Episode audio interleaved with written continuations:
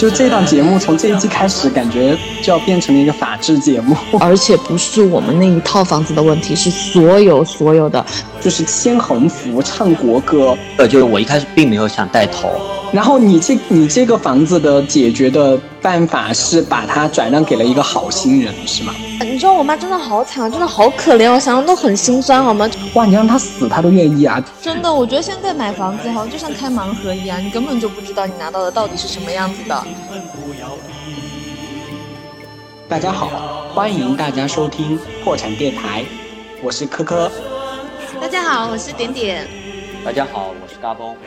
非常开心今天能够请到点点和嘎嘣来做客我们的破产电台。那这一期为什么没有爽爽爽姐呢？啊，这是因为爽姐最近在准备一个非常正式的一个考试，嗯，因为周更的频率把她卷到了，所以她想稍微做一些调整和休息，然后未来再重新返回我们的电台。所以这一期呢，也是根据这个。啊，我们本期的主题，所以选到了在这个主题比较有经验的嘎嘣和点点，啊，欢迎嘎嘣和点点来做客。刚科跟大家说到，就是我跟嘎嘣在这方面很有经验，我们也不算有经验了，就是有一些经历吧，有一些血泪史在里面，对吧？对对对，可以分享吐槽一下。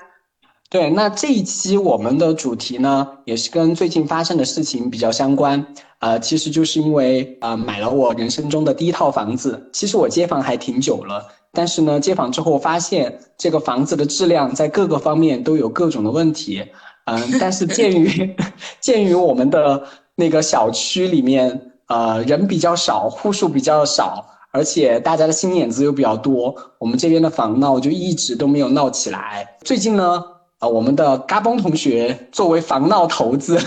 带领着一众小伙伴，然后在进行防闹维权啊，所以的话也想借这个节目，呃，跟嘎嘣聊一聊他防闹的一些经验。那点点呢，是我跟他在大学的时候，嗯，我们就开始筹谋买房。呃，但是就是一直摇号摇不中，众所周知的原因就是从摇号那个时候开始买房就一直摇不中，然后后来因为选择比较仓促，选择了一个不是非常适合自己的房子，而且也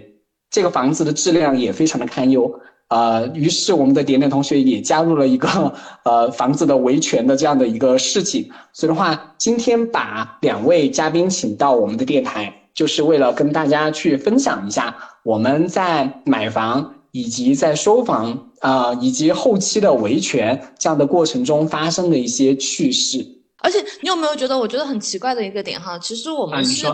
正常的一个维权的行为，但是觉得这个都有点污名化我们哎，就是我们真的在做一件就是我们本应该做的事情，但是网上的声音啊，我就把我们。描述的好像非常的无理取闹，就是仿佛是我们提提出了更高的要求，但其实并不是，是他们没有按照就是当初承诺的把房子交给了我们。那个，我觉得刚刚点点说的一点我比较认同的，就是说我们其实现在不应该叫防闹，而其实而应该叫做在维护自己的一个权益，因为在我们购房的阶段，不管是销售还是开发商，他们的宣传物料，他们给到了我们。购房者或者叫消费者的一些信息，这些信息是促成我们买房的一个重要的一个因素。但是在它修建的过程当中，包括交付了过后，我们会看见当时他们做的一些承诺跟现在是货不对版的，所以我们才拿着各种各样的武器来维护我们自身的一个权益。嗯，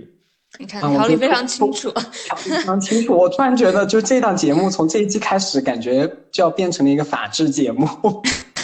嗯，大家大家要开始聊一聊，就是如何拿起如何拿起法律法律武器来武装自己。但是其实说到这里，我就觉得，因为在买房的那个过程当中，销售去添油加醋的说一些东西，怎么讲呢？他是承诺给你了。第一个是我觉得这个事情很难去作为就是后面的一个呈堂证供。就就很难，除非你就是录音哈，但这样的对于普通消费者会比较少。另外一个就是我听到很多销售，我自己都觉得很奇葩，就是不可能现在还在承诺你这种这种时候，他承诺的东西，你们也会非常认真的觉得这就是未来应该得到的东西吗？还是说你的维权就只是基于你认为应该得到的东西？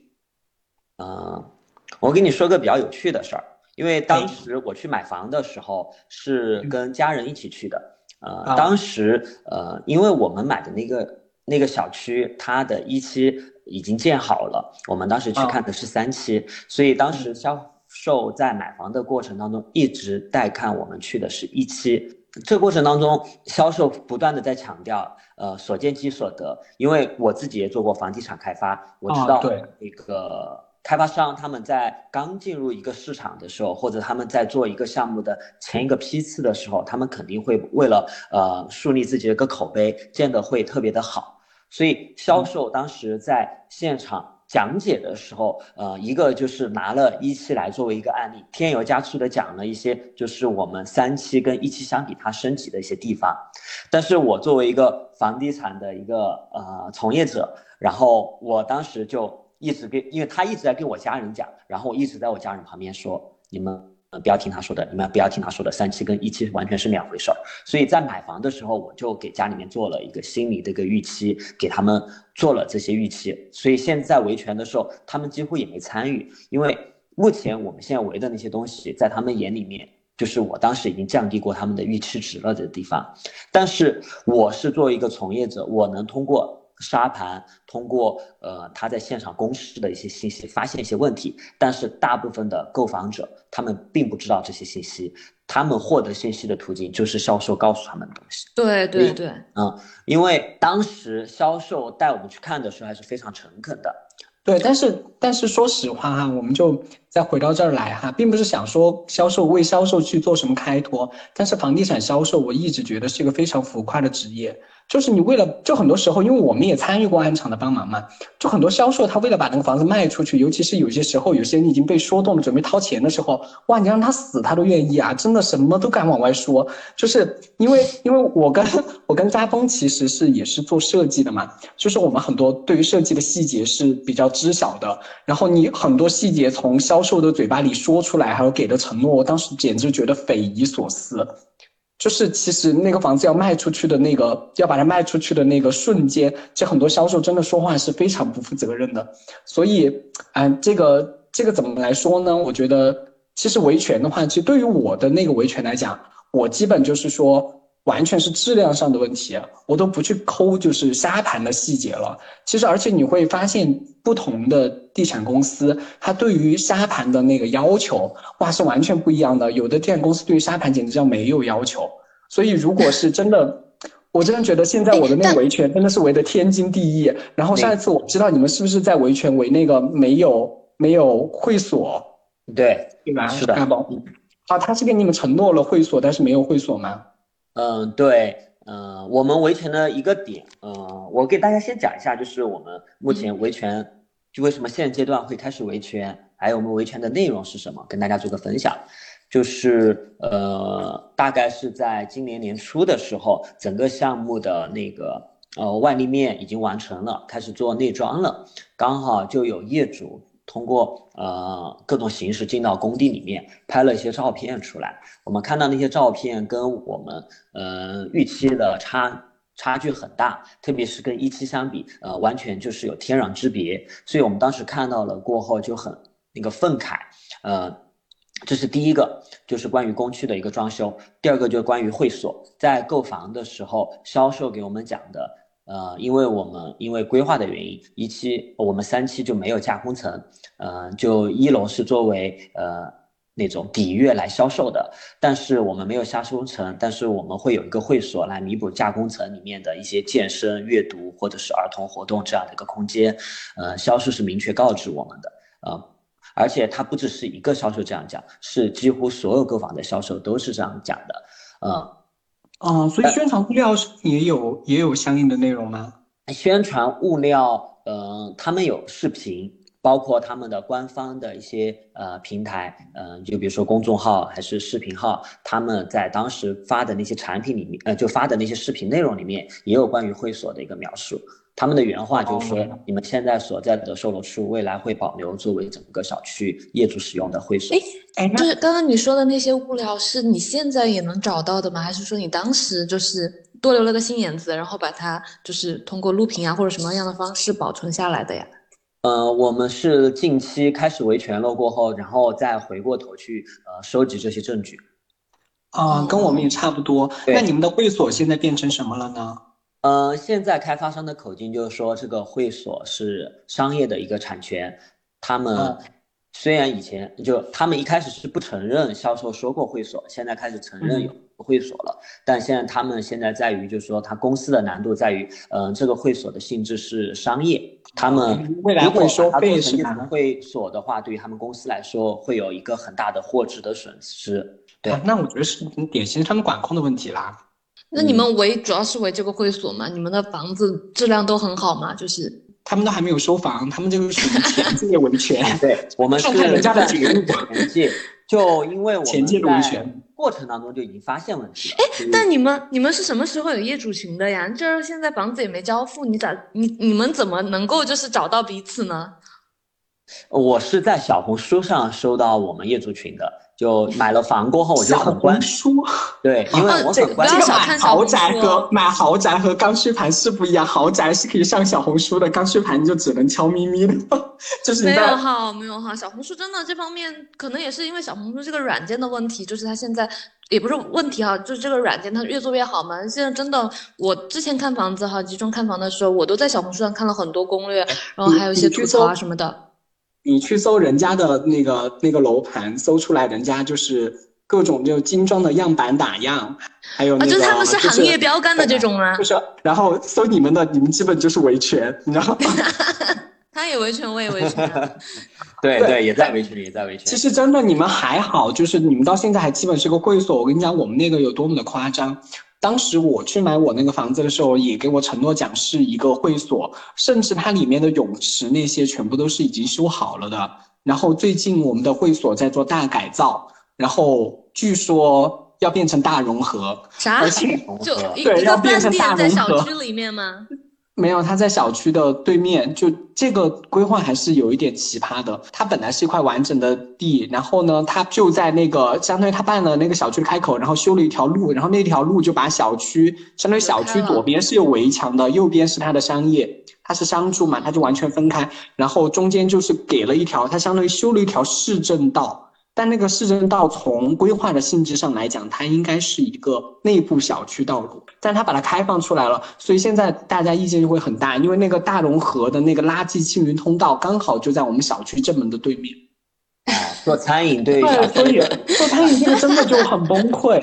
呃，我们其实也算毕业不久就买房了，在成都的这个。房地产市场蓬勃发展的时候，我们就刚刚毕业，所以当时还比较有比较前期介入的一个计划吧。就是想问一下，嘎嘣，你当时买房是大概什么时候开始计划？然后从计划到把它买下来，大概花了多久呢？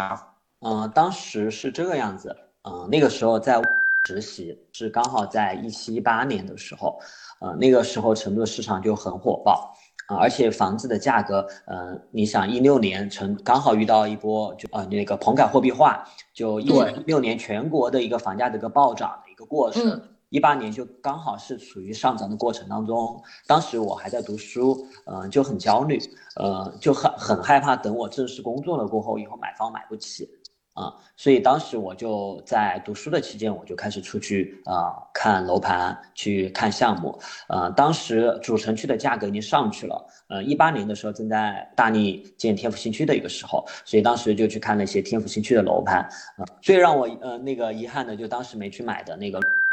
哦，那你可能是有点亏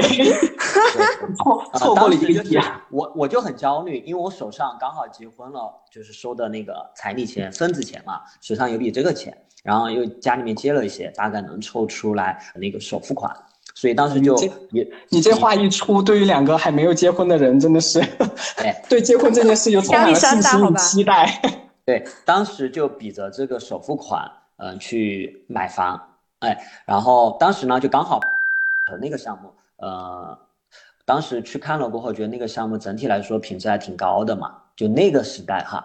当时读书的时候就很担心成都的房价涨到三万以上，所以我当时买它的那个大预言家。对我当时买的初衷就是想投资，就我当时跟我我我老婆我们商量的，就是说我们现在一万五的单价买进来，如果等到我们以后确实需要换一套。更大的房子的时候，我们把它卖掉，这样子我们可以做到一个那个。哎，但是说实说实话哈，就是我感觉你们这种思维，特别是在你这个年纪哈，真的就是非常少见了。说实话，像我爸妈哈，还有我周周边的那个朋友嘛，我们不在地地产行业哈，我们完全就没有这种思维。大家当时的，就是。呃，包括父母哈，都是想的是等你稳定之后，我在你单位附近给你买，就不会想着说我先买一套上车，然后去通过后期的一个置换，保证我的货币不贬值。所以我觉得你们确实还是挺有那个远见的。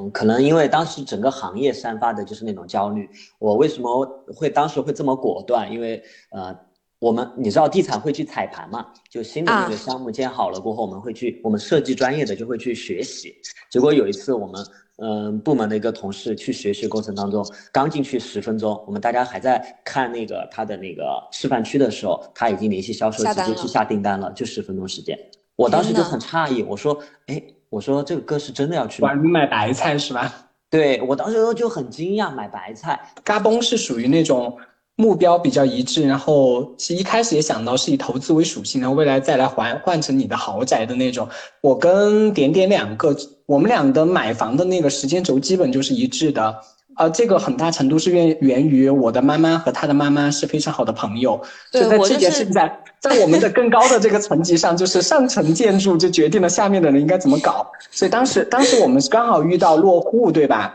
然后我们两个就。就屁颠屁颠的跑去，就落户的第二天吧，落户政策第二天，我们屁颠屁颠跑去落户，对，然后之后就嗯被锁死了，就是 落落到高新区。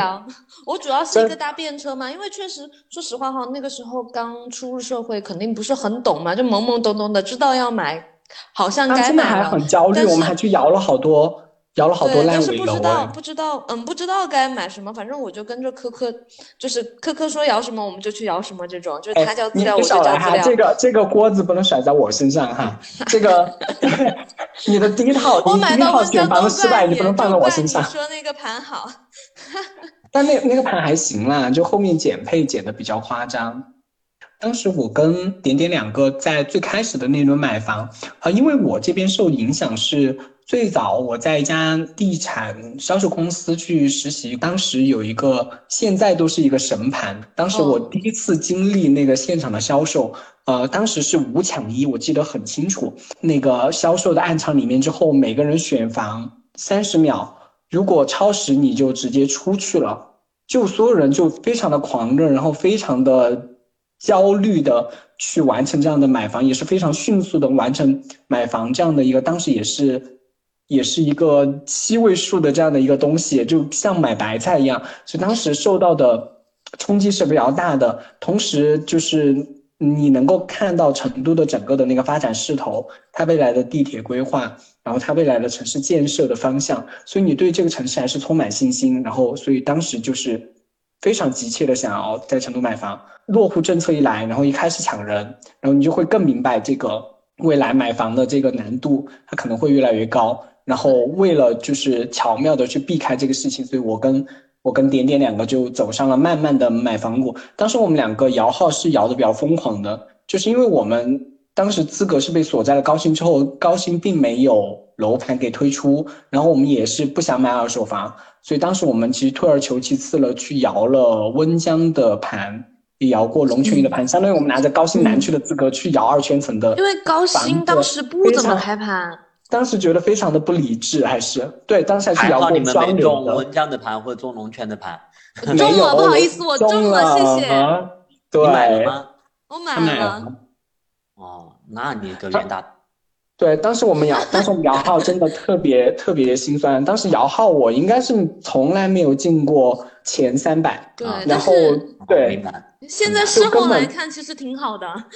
我摇到，我摇到，就插一个话题嘛，就我摇到我现在这个房子，因为我现在这个房子当时都非常的抢手，因为存在剪刀差这个事情，所以当时即使我这个房子现在的面积有点大哈，它的抢的人也非常的多。对，然后当时我摇到的那个时候，就是我还在上班，然后当时就是我的妈妈就发了一个消息过来。她说你看一下，你摇到了第七号零零七。然后当时第一反应就是因为我真的已经我。距离我开始摇号已经过去三年了，当时我就回了一个消息，因为我还在开会。什么东西？你看仔细一点，这个是我的编号顺序，不是我的摇号最终的摇的结果的顺序，怎么可能零零七？过了大概十来分钟，发一个消息过来，他说我应该没有看错，你看一下，你就是。然后我当时在整个还在开会哦，还在公司里面，然后我说啊，第七号，然后所有的人就全部往我这边看。然后大家直接这个会议的话题就没了，然后大家所有的话题就是开心的在帮帮我分析选哪里选哪里选哪里。其实当时所有的人对于购房这个事情哈都还挺狂热、挺感兴趣、挺狂热的。对对对对。而且尤其是你知道成都到后期越到后期，它会出现一些剪刀差的盘，就是就我们常说嘛，摇到就是赚到。对。就是好处就是你真的赚到了，就是你的金钱上是你感觉自己是赚到了，因为。啊，但你不卖，你也不存在这个问题啊。你感觉自己是省了钱，但是从从精神层面，其实我一直觉得很揪心，因为我从买房开始这么贵的一个东西，但是它是我体验所有体验里面体验最差的，真的是最差的。包括这个盘也是，因为当时开发商也不是很想卖，所以我们去看房的时候，销售都一个劲的在劝退，让你不要来买，还会说就是你这个房子也你买也不会那么容易，然后巴拉巴拉就一堆。所以我从这个房子从。呃，买房到收房到最后，大家的维权，就我体验感都非常的差，但是呢，就是也不会退，因为但是呢，你确实也赚到了呀，因为确实也赚到了，对，你这个减的差应该还是很大的，当时。但说实话，确实有的盘，就比如说前段时间嘛，恒大天府半岛，当时开盘了之后，几万人摇号，就是我从。从来不知道原来成都还有那么多刚需，然后大家都说那里不好嘛，因为我妈妈也实地去看过嘛，那边有污水处理厂，然后就觉得还是不是很不是很好嘛。但就是大家还是会用脚投票的，价价格摆在那里，对吧？对，价格对价格摆那里，你就不得不户型再怎么不好，然后就周边配套再怎么差，但是它便宜，总有人要买，而且是抢着买。就主要是位置也没有很，也也也也还不错位置。其实它那个地方离地铁站哈，真的蛮远的，就是一点几公里。说实话，我都在想哈，如果我有那个资格，我要到了买不买？因为对我来说，好像就是房子对我来说不是投资，就是这这这个阶段我还是要满足我的自自住嘛，所以其实其实还是会有点那个，有点犹豫的。但是你就是实际上看那个最后的结果的时候，你会发现大家还是很狂热的。点点其实是经历了两次买房，因为第一次从南区的户口，他是买了个二圈层的房子，然后到现在的工作离工作是非常的远，那五六十公里了吧？离离工作非常远。我在世界的尽头。是的，然后又又进行一次换房，那具体这个经历你可以跟大家去做一个分享。嗯，其实就大家就简单的给大家分享一下吧，就是两次购房的经历，其实都不算很愉快。然后第一次就是刚刚大家都有聊到过嘛，在一七年的时候，那个时候真的是懵懵懂懂的，嗯，就是看着那个哈，就真的是看着那个房子，从不限购就全款先选，到突然的那个落户政策摇号。然后其实整个市场是有点恐慌情绪在里面的。然后那当时我跟科科我们两个人落好户之后，就开始一轮一轮的摇号。然后其实肯定还是想买在南边的嘛，想买在高新，但确实高新没有什么盘可以选。到最后我们就是那种就放弃了，就这个楼盘我都不想研究，因为其实只有几个盘，对，当时只开了几个盘，但我们都摇不到。对，而且就是你会有一种绝望感，就是啊，我去现场看的再怎么样又怎么样呢？只要我没有摇中，那我就是白费努力，就是就会觉得说这个投入跟产出的那个比例特别就特别不成正比嘛，就觉得就挺绝望的。我到后面就是白烂，就是就是跟跟着科科摇，他说摇哪个我们就摇哪个，反正就是觉得说他会在这个行业里，毕竟是这个行业的从业人员嘛，可能会角度比我们全面一点。然后他说好，那我就去。点点，你不要坏 这个这个播出去的，你不能坏我的名声。当时我还没有进这个行业，我也是个小白。那就就是他起码是在门口看了那么一两。对，你个高新南区的户口，我把你忽悠去买了二圈层，我可能会被行业封杀。不，但确实哈，那个房子怎么说呢？我后期卖的时候确实也卖出去了，对吧？所以其实就是那个房子，房子本身来说是完全没有问题的，就是。嗯，住着很舒服。就其实科科当时也给我打了预防针嘛，他说这个房子你要自住肯定没问题，但是你说后期出手的话，可能也会有一些问题，因为他那个时候的价格也算比较高的那个区域。当时确实就是那种有点摆烂嘛，就是确实不好摇，然后就是摇了，我都不知道我到底递过多少次资料了，就是那种到最后突然告诉我这个可以摇，摇中了，我就是其实是抗拒的，因为我想温江谁要去啊？但是我爸妈确实在那个环境之下，他们就觉得说那不能够再挑挑挑三拣四的了，因为确实也没有什么机会给你去做这些选择嘛。那摇到了，肯定当时大家还是有一个信念的哈，就是摇必赚，就只要我摇到了，选房子肯定不可能亏。但现在回过头来看，其实这个东西还是很难说哈。呃，说实话哈，真的什么都不了解。就刚刚他们就是那个科科跟嘎嘣都有在分享说，不要听销售怎么跟你说。我跟你说，我们那个时候是根本就是不用跟销售聊，就反正聊中了，就是想好了要买，就只是说。选多大了，就是，就是，其实跟销售的接触都反而没有那么多，因为那个时候你根本就没有这方面的意识，你都不会去看沙盘啊这些，就非常的小白，但是确实也没办法嘛，就上车了。然后买到了之后，就是漫长的一个呃交付期嘛。那一七年买的房子，到一九年、二零年左右的样子才交付的吧。然后拿到了之后，因为确实离我工作的地方确实太远了嘛。因为新房这个等待期的话，那我工作也是，嗯，当时敲定了之后就在很很远的地方。那这个房子是租出去的，然后确实后面就想置换，但置换就发现问题来了。第一个就是说这个房子不太好卖，因为确实在温江来说的话，这么这这么些年哈也没怎么涨起来。第二个问题就是说这个房子精装房，我们当时签合同的时候，其实都没有什么概念哈，也不知道说要干看什么，反正签字就行了嘛。然后那个合同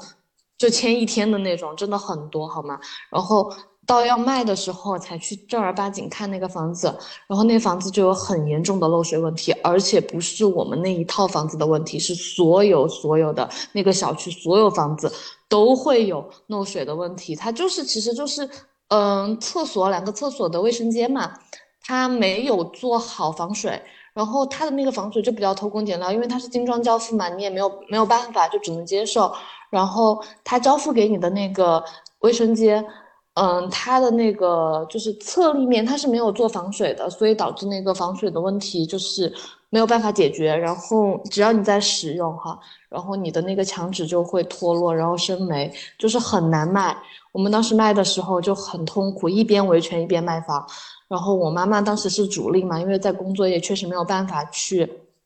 就是我去我去做这些事情，都是都是妈妈在弄。然后她去找房修，就是说要修我们的房子，也跟。也跟开发商反映了，说，嗯，我们房子是要卖的，很着急，但是没有人理你，他们会来看，但是就就是没有实际的动工，而且中间我妈妈就是很夸张哦，就是找不到人，没有办法，就去蹲守，就去他们的防修中心坐着。就是给给给那个房修打电话不接，然后就去房修中心坐着，就就赌他今天来不来上班，然后就这样子围堵一段时间之后，终于把那个房修堵到了，然后通过几几次的现场沟通，然后终于有人来看了，然后也来做了，但是他们是那种就是外包外包人做的，然后做的非常不好，就是就是去给我们尝试修过，但是没有修好，然后反正也是很糟心嘛。但是比较幸运的是，我我的那个房子的。买家他不介意这个问题，因为他本来自己就是以他是抱着以清水的态度来买这个房子的，所以，嗯，他也不在意卫生间漏水的问题，因为对他来说，所有东西他都会把它全部敲了重新来嘛，所以价格也不是很高，反正就就就是那个钱我放到银行，利息都不止赚那么多，反正也就是为了把房子卖了，把资格腾出来嘛，真的就是。但是维权真的让你妈妈一个人去吗？呃，对啊，因为我上班没有办法，你知道我妈真的好惨，真的好可怜，我想想都很心酸，好吗？就去蹲守，然后你想我住南边，我妈妈要坐地铁去到温江，就是可能这个路程都是一两个小时，然后就坐在那里等等一天，也不知道到底有没有人来，然后没有人来，她就回来。哇，那真的很辛苦啊！你们，哎，你们这个是一个通病的，你们这个通病的问题都没有业主就是一起来就维权吗？会一起围，但是我跟你说，这个里头就有一个博弈的问题。你想哈，大家都闹的话，那开发商那个时候，其实这几年房地产市场就是资金链都很紧缺嘛。然后大家一起维权，比如说哈，可能你给这个开发商，他一套两套能来给你看做的很好，但是他面对的是几十套、几百套的时候，他可能就没办法开工了。然后，所以就是只有说，就是这个房子哈，维权围在前面的人，就是最先发现问问题的人，他们是得到了一个比较妥善的解决的。但是当大家都发现哦，其实我们家也有这个问题的时候，那就停摆了，就是哪个都不修。所以我的，所以我的理解是，既没有解决，也没有赔偿。没有，没有，而且他们中间其实是。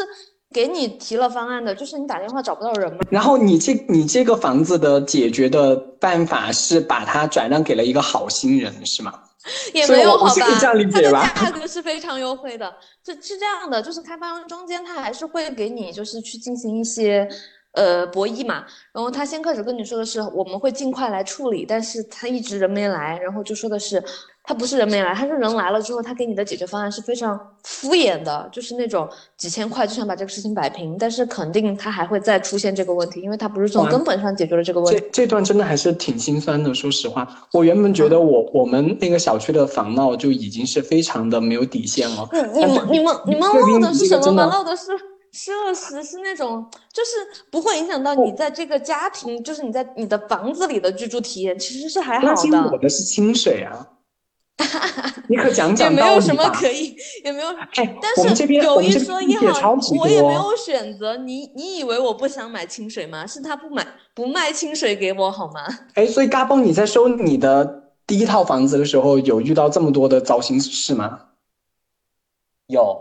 我遇到的多那个墙纸起缝啊，或者是那个橱橱柜它的那个面板安装不牢，是晃动的。就都是一些小问题，呃，包括地板上一些小瑕小瑕疵这些，但是，呃，我我直接就收了，你就属于精益求精，对吧？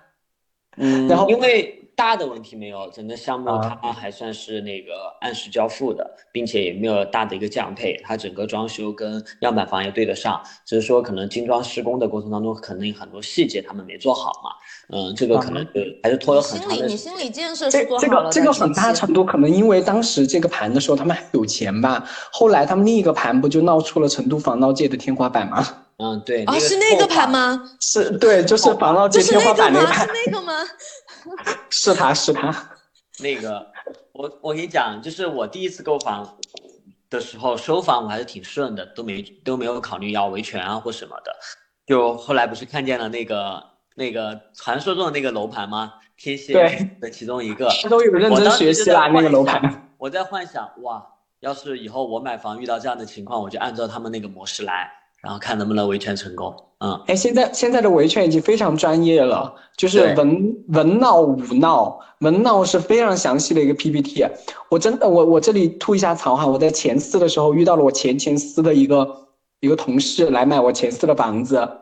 然后当时他也作为房闹投资，但那个项目不是对我哈，是对我另外一个同事来来维权。但不是说他维权不对哈，但是我真的看到了 PPT，我真的要吐槽一下他。他在工作的时候 PPT 都没写的这么认真过，好认真啊那个 PPT。我最近也看到很多维权的那种 PPT，有理有据，很专业。思维导图。啊，你们你们小区的是思维导图，你们小区的那个维权是发了思维导图的点点。我当时都看到，我都转给过你，然后后面就后面就是 PPT 有照片，然后有理有据，依据什么样的条款，就非常的现在做的很精细了。因为最开始的防闹还是属于那种武闹的阶段，就是就是这个时候是真的在闹。对，这个时候这个时候就不得不提一下，就是我那个房子，就我们当时去收那个房子的时候，嗯，大兴眼子会比较多。然后，所以当时我们的维权就一直没有特别的团结，就不是跟我说你们一百户有八百个群吗？对啊，真的，我们心眼子特别多，就是因为我买那个我买那个房子，它是就是户数不多，然后其实我们那个一栋里面就是五户，一二它它是会占就是绿地去做花园的，然后它会占夹层做花园，三要四三楼又会多一个平台。然后四楼会比较惨，四楼只会送户内的挑空，五楼的话它会白占一个屋顶。但是其实我们去占那个屋顶和占那个地面的绿化，其实对于我们三四楼的业主来讲都是不太公平的。所以在基于这个问题，就是大家会。产生分歧，然后结果你就会发现我们的小区的业主群非常的多，就是我们的高层一共有一个群。一二五楼有一个群，一二楼有一个群，五楼单独有一个群，三四楼一共有一个群，三楼单独有个群，二三楼单独有个群，而且每一个 每一个群的诉求都不太一样，所以学排列组合业态太多了，你们整个小区对，所以大家想大家想占便宜的部分和想维权的部分就不太一样。虽然我我就直说哈，真的就是有一点占便宜的部分。和维权的部分有点不一样，其中占便宜的部分我也忍了，因为当时其实开发商就是在卖这个东西的时候，他确实没有卖到市场的价格。呃，说实话，他卖的很便宜，所以就是开发商有在一些手续和流程上面会去卡到，就是比如占楼顶的那一部分的业主啊。其实我个人也觉得，就是你我当时没有去买楼顶的原因，就是因为呃两个原因吧，一是因为户型，那个户型的话，呃。就是所有的人卧室都在二楼，然后这个就比较痛苦，它没有分开。我觉得就是现在的维权，就是说你要用楼顶，或你有楼楼梯搭上去做一个楼顶花园，我完全没有意见。关键是真的特别恐怖，有一些业主真的会在那个楼上再搭一层，整整一层，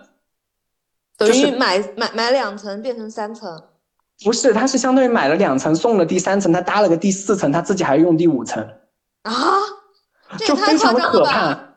对啊，就非常的可怕，这完全就属于违建了嘛？违建嘛，嗯，对对对，然后，然后一楼其实给他围出了那个花园，因为他他的这个花园他是没有覆土的，他就是直接是地库的顶板，然后相当于送了你一个硬质的一个花园，它是没有覆土的，它把那个它是下沉式的花园，对，就是送你一个下沉式花园就够了嘛，他自己要上来围一围一块儿。就是用绿篱去围一块公共的绿地，你说这种就很扯啊！我我的宅间明明有那么宽，被你以为我宅间就只两条道道了，这个肯定是有问题的呀，对吧？所以在这个问题上，大家就很纠结，然后所以大家就很没有团结，但大家又不停的在反思。你会看到，就是我们隔壁楼盘的那个房闹，就是牵横幅、唱国歌，然后。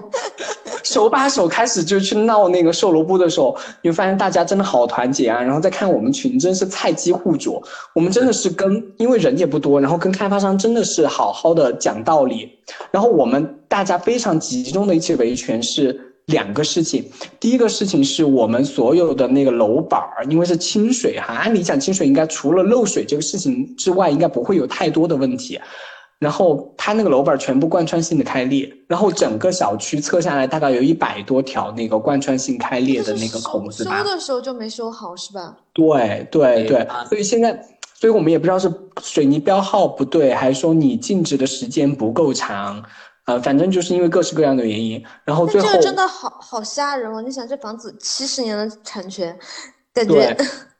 对，所以我们就我们真的我们真的还是在安慰自己，就这个楼层矮嘛，就是就是安慰自己。也不会第三方检测结构安全这些检测过了嘛？对，他就是检测过了，但检测过，其实我们个人是觉得还是应该有所赔偿的。但是这个开发商非常的刚。就这个开发商就是刚到，他的宣传物料跟他的沙盘、跟他的承诺、跟他最后的交付是完全不一样的。对，然后这个贯穿性开裂，他会跟你讲，这个就是结，这这个就是呃产品的瑕疵。然后他说这个是可容许的瑕疵。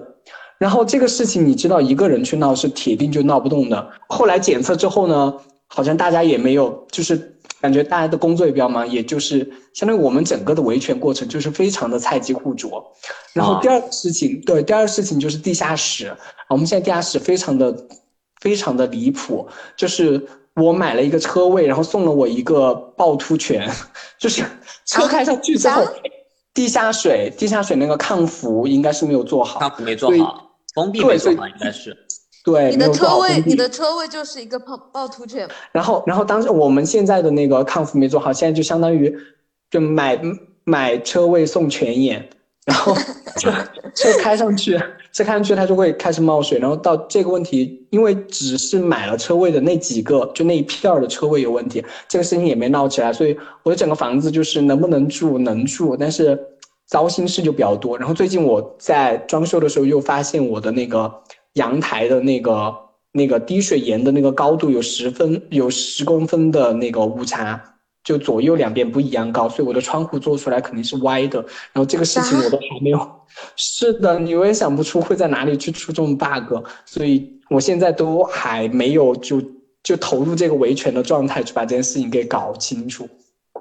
嗯，这个地下室这个封闭这个问题确实很麻烦，但这个问题你也解你也不好解决这个事情。对，以其实这个东西我以前我做的一个项目遇到过类似的情况，它主要的原因就是当时可能当时在抗辐设计的时候没把那个呃浮力算够，然后这第一个，第二个可能它封闭的时候出了问题，因为我没看见你现场是怎么冒冒凸泉啊，它到底是怎么样冒的啊？它是渗水吗？还是真的那个水水从里面灌出来？不是渗水，是灌出来，开了口，开了口的是吧？它开了开了虾口了。那我他真的是趵突泉啊！我说的非常的形象。哦，那我知道我画面感来了。我做过这样的项目。真的，我觉得现在买房子哈，就像开盲盒一样，你根本就不知道你拿到的到底是什么样子的，就是就是听天由命的那种感觉了。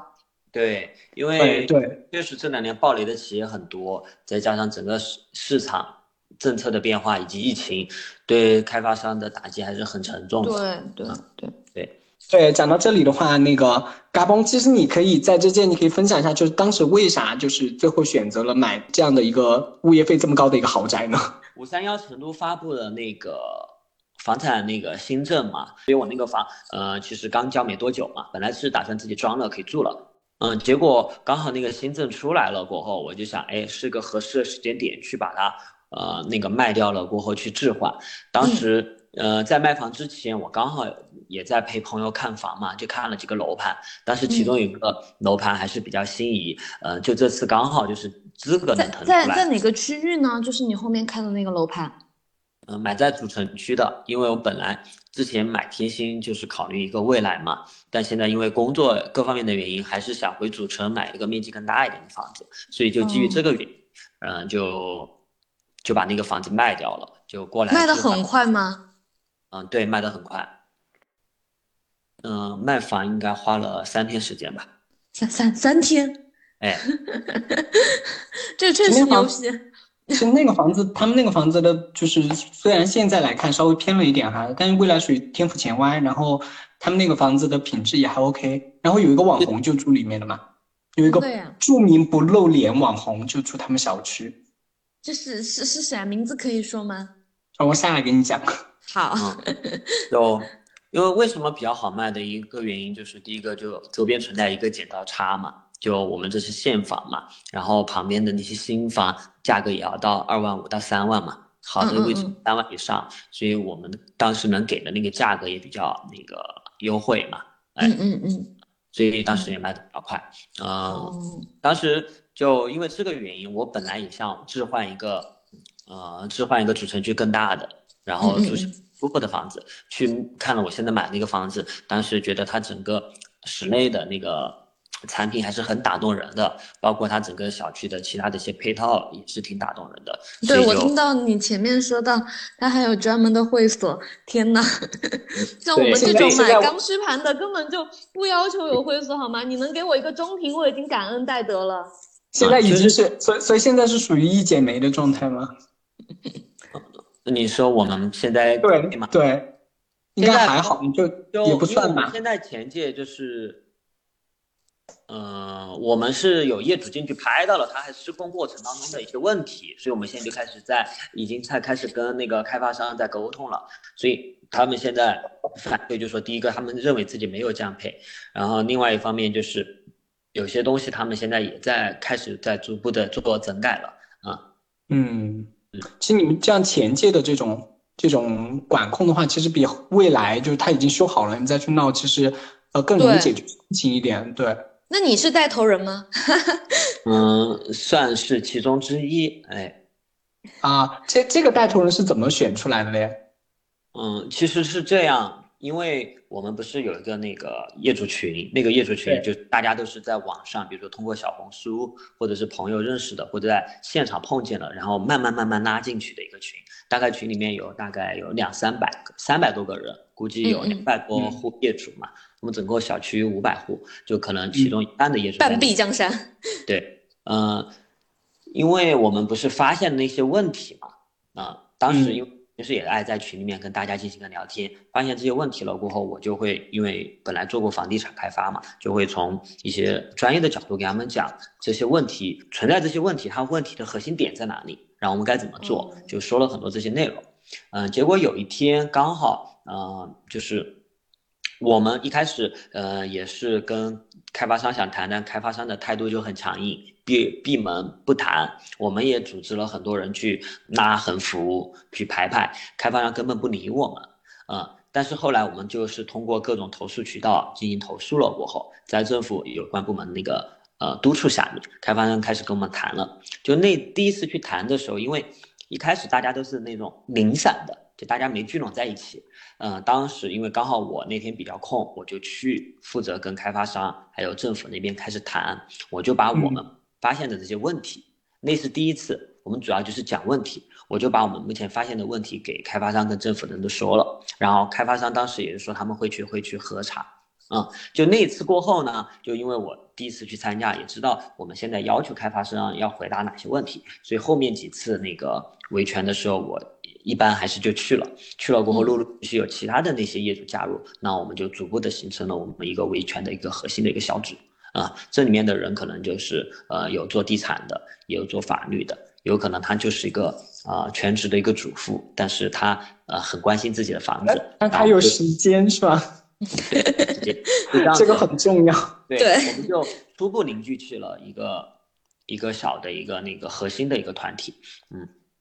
然后嗯，但是当时就是就我当时为什么还有一个去的一个原因，就是我们有个群，群里面的人很多人只会情绪上的一个发泄，他可能只是在群里面口嗨，他并不会实际行动。就后面大群吗？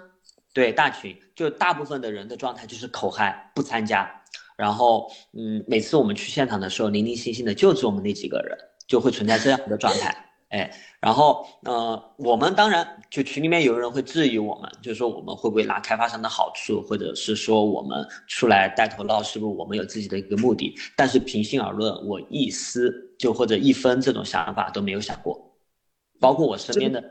几个，真的是这样，我我这里我这里特别能跟你共情，我这真特别能跟你共情，当时那个。当时那个地库漏水的时候，其实最开始的时候都还不是我的那个位置在漏，是我隔壁的在漏。然后当时我觉得这个是一个很严重的事情，因为毕竟是整个地库你越来越严重，而且不是雨季，它都已经呈现出那种泉眼的状态了，所以我觉得还是挺严重的。所以我就开始去跟政府投诉，然后我还在群里去跟大家说，就是约了呃政府的相关的人员，然后在什么时间。大家一起碰个头，大家一次性把所有的诉求给说清楚，然后跟开发商面对面的讨论清楚。结果到结果到那天，大家都说要来，结果到那天就只有我一个人。像我当时就啊，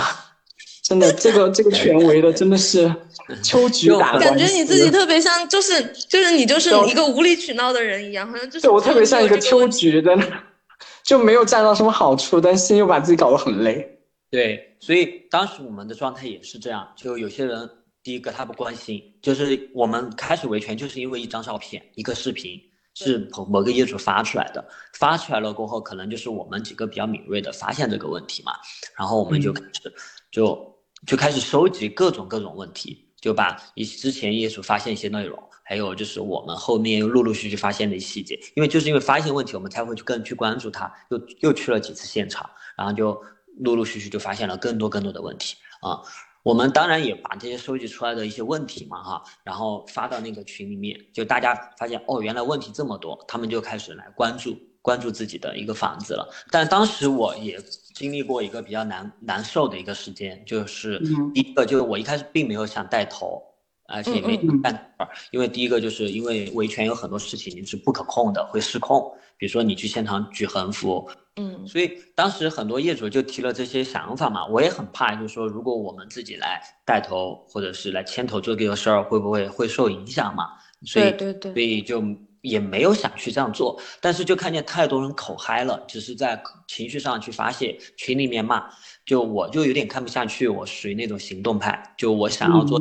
或者是我觉得应该做什么的时候，我就会毅然决然的去做，就这个原因，我就开始就是开始想我们该怎么弄啊。当时我我也在不断的去学习其他项目的那种维权的经验嘛。我当时自己就在想该怎么办嘛，所以第一件事就是，我就想要把我们的那个分工明确嘛，我一个人做做不下来，所以我做的第一件事，我记得很清楚，那天下班了过后，我就开始写那个我们整个维权的一个整体的一个构架，然后我就把整个构架就就写出来了，包括专业策，还有项目推动组，就大概每个组里面有哪些哪些个小组，比如说制定。比如说策划组，他制定整个维权的一个呃策略啊，然后还有我们整个维权的一个方案、时间时间表跟工作任务表。然后比如说法务组，他去呃去找那个维权的法律依据，然后去研究退房的方案或者叫做推装修包的方案。然后还有证据收集小组，他们就专门去收收集虚假销售的对现场销售录音，包括沙盘。现场呈现的一些照片这些证据，还有就是那些报规的一些图纸，比如说方案文本、施工图。然后景景观图纸，然后还有就是现场现场的一个工程质量的一个影像的一个收集，还有进度的一个质量的监督，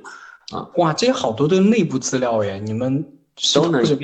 都能拿到吗？都能拿到，就你就几乎都能拿到。然后第二个就是还是很多资料是公示公示的吗？知道吧？嗯，所以也挺难的。嗯，我只是说我在前我们在前期做这个框架的时候是考虑了，就是该。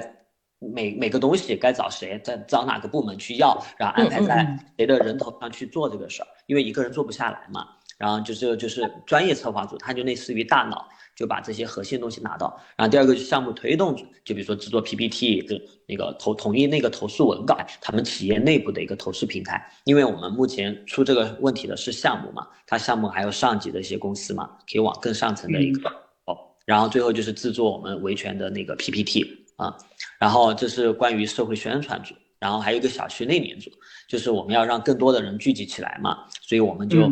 按楼栋来，就是就是按楼栋来进行一个分组，就建立一个楼栋长群啊，然后最后就是跟开发商的那个开发商的那个沟通小组，呃，就叫我们取的名字叫做开发商协商小组，这个小组就专门负责现场，就比如说呃，就就是阿姨们。我们的那个丝巾红丝巾军团们，他们就在这个组里面，就专门。天呐，你们还取了这样的名字！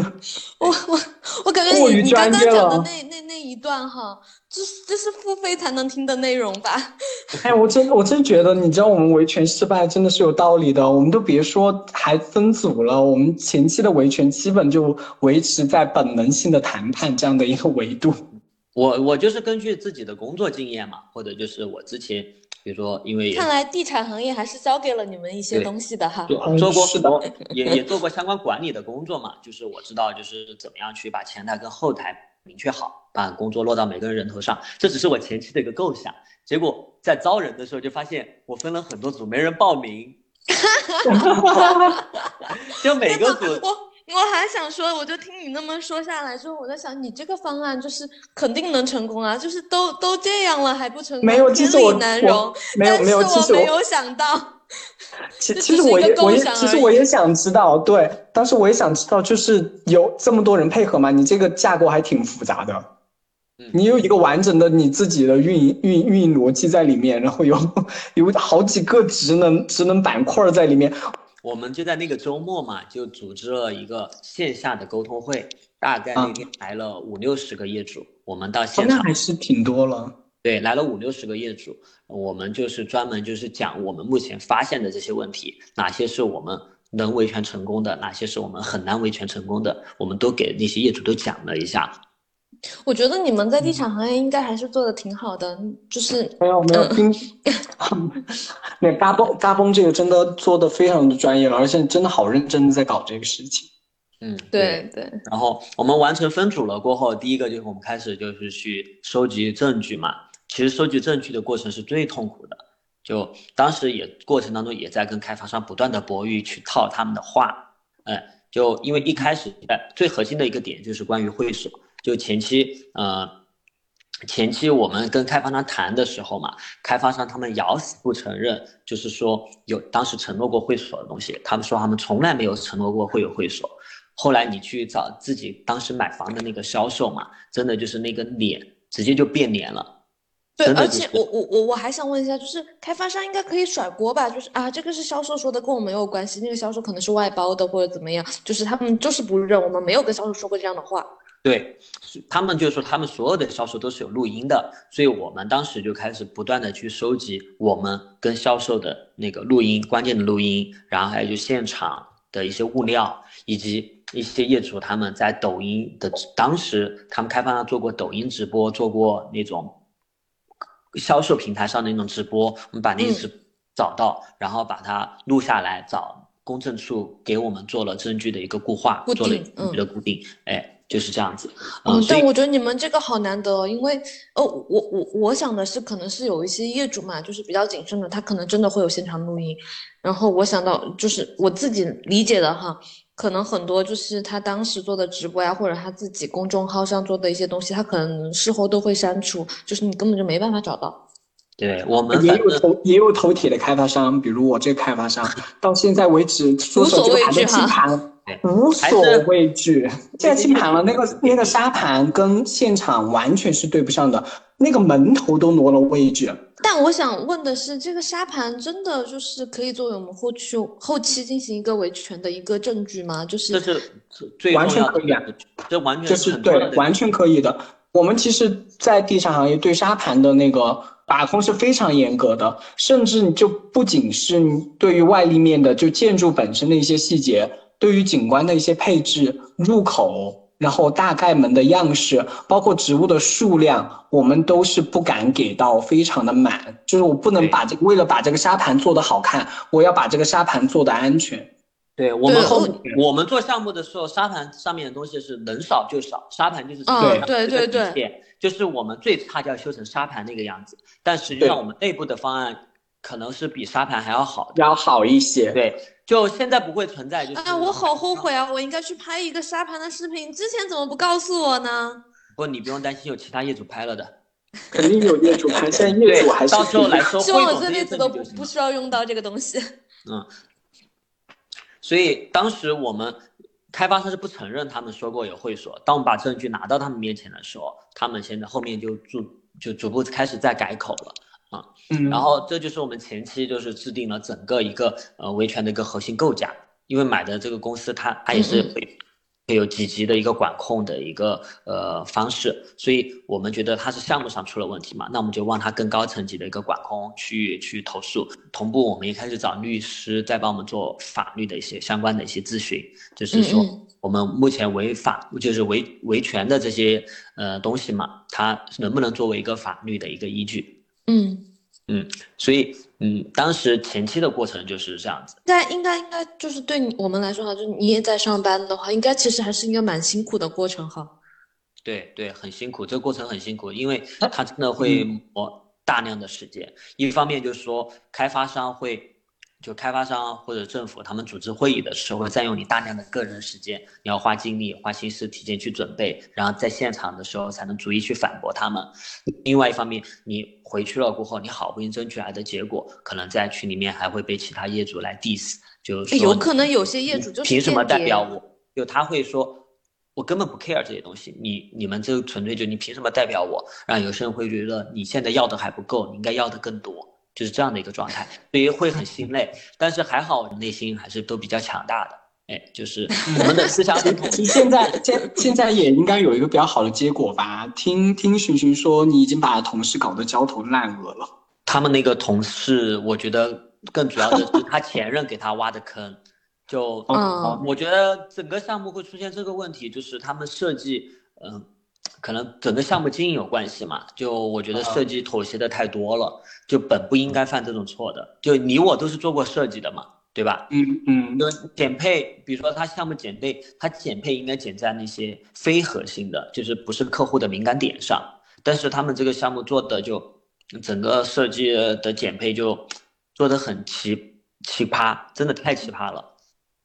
他入户 入户大堂减配，就你知道。很多项目现在是有加工层的，就加工层。嗯，对对对，一楼都是架空架的，差不多两层楼那么高嘛。对我们那个项目的一期，它架空层也完全是呃属于一个公共区域，而且做了非常精美的一些配套。我们当时在买房也是被这些配套所吸引，因为当时开发说的这些就免费给业主使用的环境真的很好，在小区内部。但我们当时我们那个项目的话，就是政策政策变了嘛，就很多人就是很多开发商就把那个一层就带地下室一起把它作为一个那个底月来卖嘛，来扩大它的货值嘛，这也是前成都市场上一个通常的一个做法。所以因为他们把一层拿来作为住宅来卖了，所以就没有加工层了。就但他们还在这个基础上把工区的装修的方式跟原来的有有所调整，他们有自己的理由哈，但是我们现在就认为他们就是这样配，就我觉得其实设计完全就可以规避这个问题的，因为这个成本不会增加太多，但是他们在这个地方还是做了减法，我就觉得他们设计还是很有问题，因为如果我以前在做设计的时候，我会有些时候我会跟成本据理力争，就哪些可以降的我可以同意，哪些不能降的我绝对不会同意，因为你最后锅都会甩给设计嘛。对，但这个事情是还不仅是设计的问题，这个这个这个地方客观和科研都还是有很大的问题。我也觉得他们客观很有问题。对他会对客户敏感点，然后会对客户比较在意的东西，他自己会有自己的把控。然后对于不同的舆情舆情影响的话，他会有自己的解决办法。像这种降配减配的事情，呃，还是需要营销加客观加设计啊和成本就一起来讨论这个事情。就是客观其实是离客户最近的，他是最愿意帮客户说话的，因为所有的投诉都集中在他们那边在处理。他们 收到这些投诉了过后，就会去要求地产板块的相关部门来，呃，就是来处理这些客户的一些投诉嘛。因为整个其实现在大部分的开发商就是对于客户满意度这块还是很重视的，也会成为他们考核的一个指标。其实我觉得跟还是跟整个市场行行情有关系，就整个大行情下行的情况下，整个项目的经营状况是负的，那他整个部门为了自保，那他肯定都会妥协。那如果那个时候大家都是在绑项目的一个利润，你设计跳出来说不行，这个地方不能降，那你不能将就把你开除掉嘛。估计那个设计后面是不是也跑路了呀？对，所以就是现在换了一个新的设计区嘛，所以我刚才就说他是去填坑的啊。反正现在大环境整个来讲啊，确实是不太友善。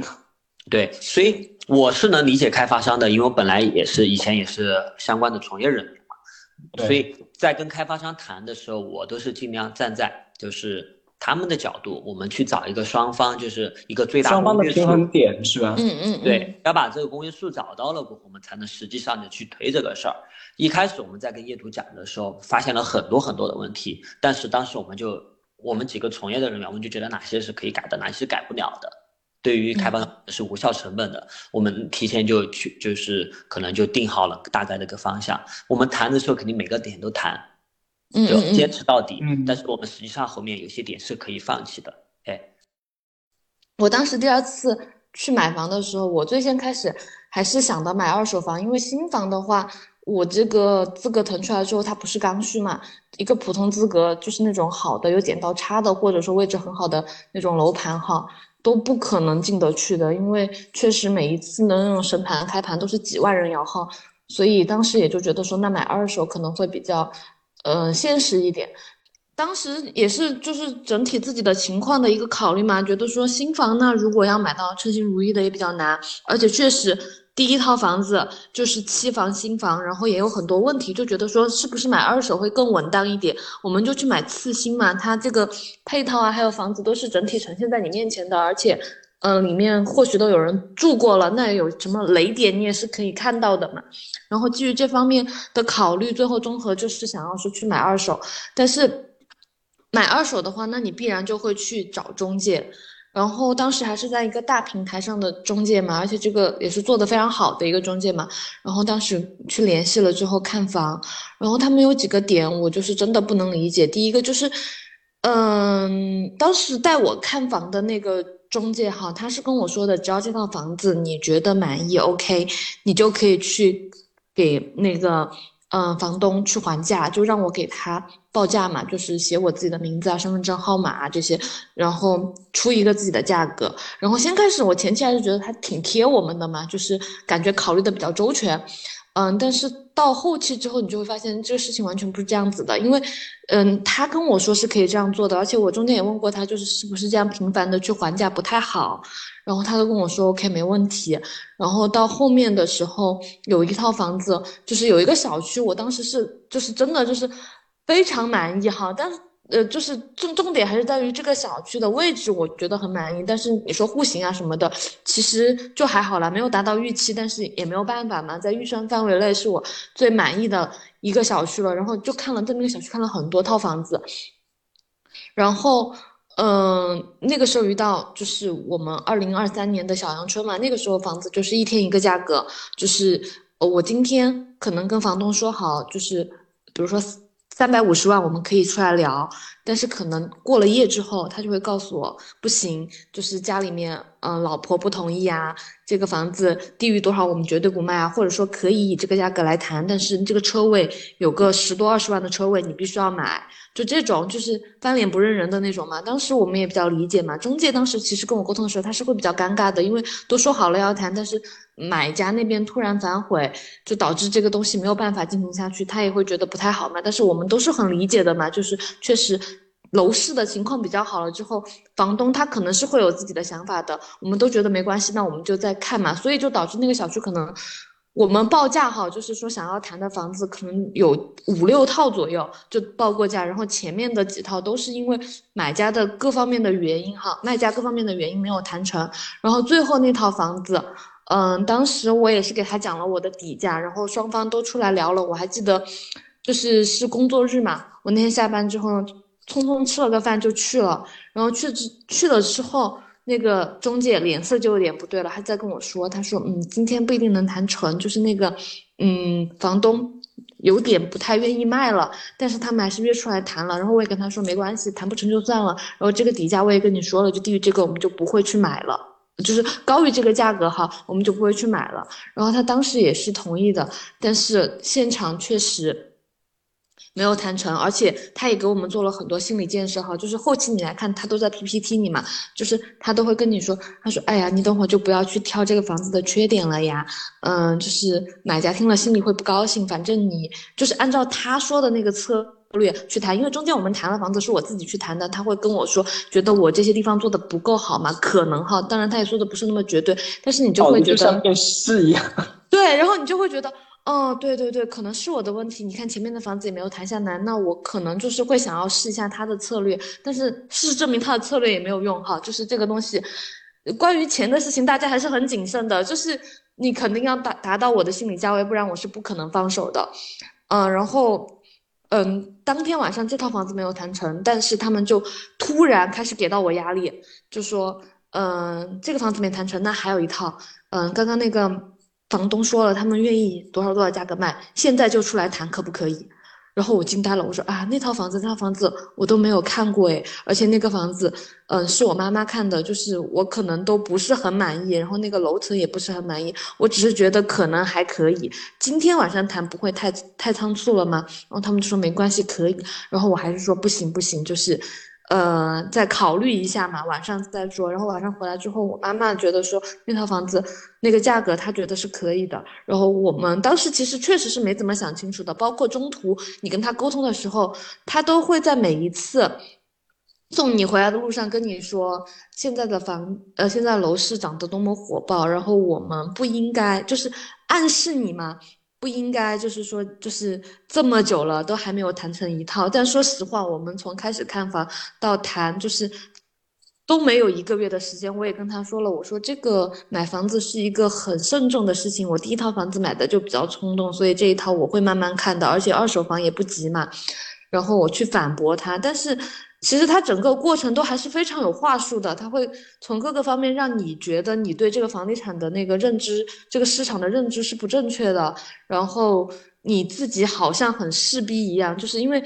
一套房子，如果我要去谈的话，我可能前前后后去看几遍嘛，但是我都会发现，我去看第二遍、第三遍的时候，中介是不耐烦的，带看的中介他会觉得说，嗯，就是为什么你白天看了，晚上还来看，就是整个就是。他们是几个中介带你一起哈，因为他们是管房子的是一个中介，然后带你看房子又是另一个中介，甚至有的时候可能维护房子的人还有一个中介，就三个中介带你去看都是有可能的。然后就会有中介给你摆脸子，就是感觉就是你看这么久又不买，然后就是让你觉得很不好意思的那种，然后。但是我是掉入话术的陷阱，对，就你会觉得自己挺不好意思的，就好像说，哎，不行，这个就是就是得买，就是得在他那儿买，然后就是得马上买，不能够就是那么势逼，就是不能够那种反复的去看，就是还是还是挺让你觉得自己有压力的嘛。但是我当天晚上先开始跟他说的是，那这个价格我们就还了一个价嘛，但是我也是试探性的还价，其实我没有，就是当时是没有想好的嘛。他帮我们还了之后说可以谈，然后。是第二天跟我说的，然后我第二天就告诉他，我就他跟我说可以谈之后，我有点惊讶，惊讶之后我就开开始冷静的想，就是这个房子我到底诚不诚心买，然后我就发现我其实是没有想清楚的，而且那个房子确实我不是那么满意，然后我就马上跟他，就是我确定了我自己的想法之后，我马上跟他联系了，他当时非常生气，就直接在电话里就是那种，就是我都我都还没有说完话，他就把我的电话挂了。就是真的，其实我当时因为大家都是服务行业的嘛，我当时还挺震惊的。就是啊，就是作为一个乙方，我还可以这样吗？我确实没有想到哈，他挂我电话。但这不是最奇葩的，最奇葩的是，他挂我电话之后，他又给我反过来打了电话，然后说让我们再考虑一下这个问题，然后让我跟我父母再商量一下。然后我跟我妈打电话，他挂完就是他跟我说完之后，我去打电话打不通，因为他跟我打完之后，马上就给我妈妈打，然后他就开始。开始 PPT 我妈妈了，因为她也看得出来嘛，这个钱肯定是父母给的嘛。如果父母愿意的话，那可能还是有有希望的嘛。然后她就跟我妈说：“你看我带你，阿姨，你看我带你看了那么多套房子，我开车多辛苦，我这个油费花了多少钱，就是。”就是反正就是让你觉得挺不舒服的那种，所以挺有压力的。然后我妈妈甚至都说，她说没事没事，这个这个邮费我们都可以给你报。然后如果这个房子我们要买，肯定在你买。就是我妈都是在那种就是非常窘迫的情况下，给她承诺了很多很多。我作为一个消费者来说，根本就不应该承诺的东西。就比如说我给你报邮费，比如说嗯，我一定找你，就这这样的话她都说了。然后。但是我跟我妈合计了之后哈，因为我妈当时还是比较站我的嘛。虽然那个中介这么跟她说，但是我妈都还说，她说这些东西我们都可以解决。她说但是这个房子还是要以我女儿的那个想法为主。她如果觉得不满意，我们就再看看。然后她其实就有点生气了。然后完了之后，我跟她说，我也是说的是跟父母沟通之后，确实觉得还要再看一下。然后过了可能二十分钟左右吧，我在。吃饭的时候刷朋友圈，靠他发了一个没有屏蔽我的朋友圈，吐槽我，就说带这个客户看了这么多套房子，帮他还了这么多次价格，他竟然今天说不要了，然后我当时都就是非常的无语，我就想。就是你在做你的本职工作，而且甚至还这么多套房子的原因，都是因为你让我去这样做，我才这样做的。但是反而这现在成了我的问题，而且最后这一套房子哈，是只有这一套房子是因为我的原因我不想买了，而且我觉得。也是因为你的工作不称职嘛。如果你做得好的话，你不会让我在那么快的时间内去做这个决定。你应该让我想清楚了之后再去做决定。但是你推着我这么快做决定，你又不允许我反悔，我觉得确实太离谱了。而且你就算想骂我，想怎么样，你起码屏蔽我吧。就是你连屏蔽我你都不做，你到底是怎么想的呢？我确实不太理解。然后就真的其实挺生气的。然后我后面都觉得。天人是这个个人的素质问题。对，其实感觉其实还不止这样，就就感觉这个行业，因为它它涉及的金额很大，所以你就感觉好多人就很浮躁。其实我觉得这可以类比类比那个奢侈品专柜的柜姐和柜哥。对对对，就会出现这种情况。对，其实它跟这个买房子也是一样的，就是在这种场景之下，我们消费者一点都没有觉得自己是个消费者了，就感觉是被被。被宰割的那种，着走是吧？对对对，就是被被宰割的那种猪猪猪牛一样，就是你你怎么说我怎么做，因为我也没有别的选择了。特别是买房子这个事情，就是会让你真的会体验感非常差。啊，不过最后你还是呃选择到了自己目前还算心仪的房子吧？啊，也没有很心仪了。刚刚嘎嘣听到我说那个楼盘之后，他震惊了，已经开始同情我了。我听出了他语气之间的那种同情之意，还有震惊。其实没有那么差了。我觉得网上其实对那个盘有一点偏见。我我个人觉得，就是买了那个盘的几个，买了之前几期的哈，就评价还行，没有那么惨。啊，可能也是因为你晓得，我们就是门外汉的话哈，就作为普通人来说的话，可能对房子就是担忧是吗？呃，对，还有就是我们关注的点可能不太一样，就是。就是你们可能会就是从这个房子能不能住啊那种，就是看到核心的一些点位，但是可能有一些哈，有一些消费者就是有一些购房人、房东，他们可能就是可能会关注一些就是可能没有那么重要的点，但是确实也没符合他预预期的，就都有啦。有的确实这个房子本身也有问题，然后完了之后有一些可能你们觉得不太重要的点，它也有问题。嗯嗯，行，今天我们也差不多聊的聊了这么多了哈。那最后我们嗯，大家来就是最后分享一下，就是说未来你们希望接房的时候是是一个什么样的状态，或者是给自己一个小小的祝愿吧。我希望我能笑得出来，我希望我还能笑着跟你说，嗯，还可以。那我肯定希望就是我们目前嗯。我们争取我们应该得的东西，开发商都呃如约的给我们兑现吧。嗯嗯，起码是承诺的东西哈，就是能够能够完完整的，对吧？能够给大家兑现，不要在心理落落差太大，是吧？对对对。呃，希望你们的会所不要变成大融合。对对对，美好的祝愿。真的，我们后面我们后面那个泳池都已经填平了，你知道吗？就那准备干啥呢？大融合是吗？已经定了。所以我就很，所以我跟你讲，我们现在就非常的担心，就是那个后院会变成那个大融合的外摆。虽然我从来没有见过大融合外摆，但是我真的很怕它外摆。感觉 感觉大融合要在我家门口开一个外摆大，感觉就有一种就是大融合要在我家外面开一个概念店，就是大融合之大排档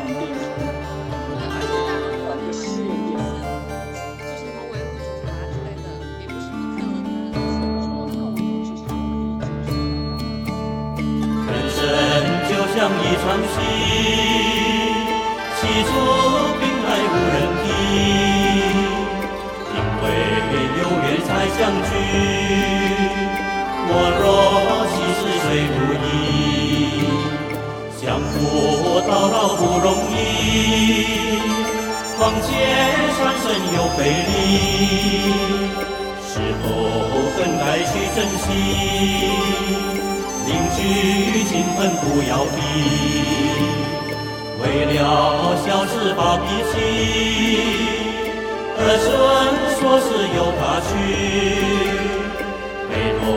想想又何必？是故相乐在一起，别人生气我不气，神仙羡慕好伴侣。南无观世音菩萨，南无观世音菩萨。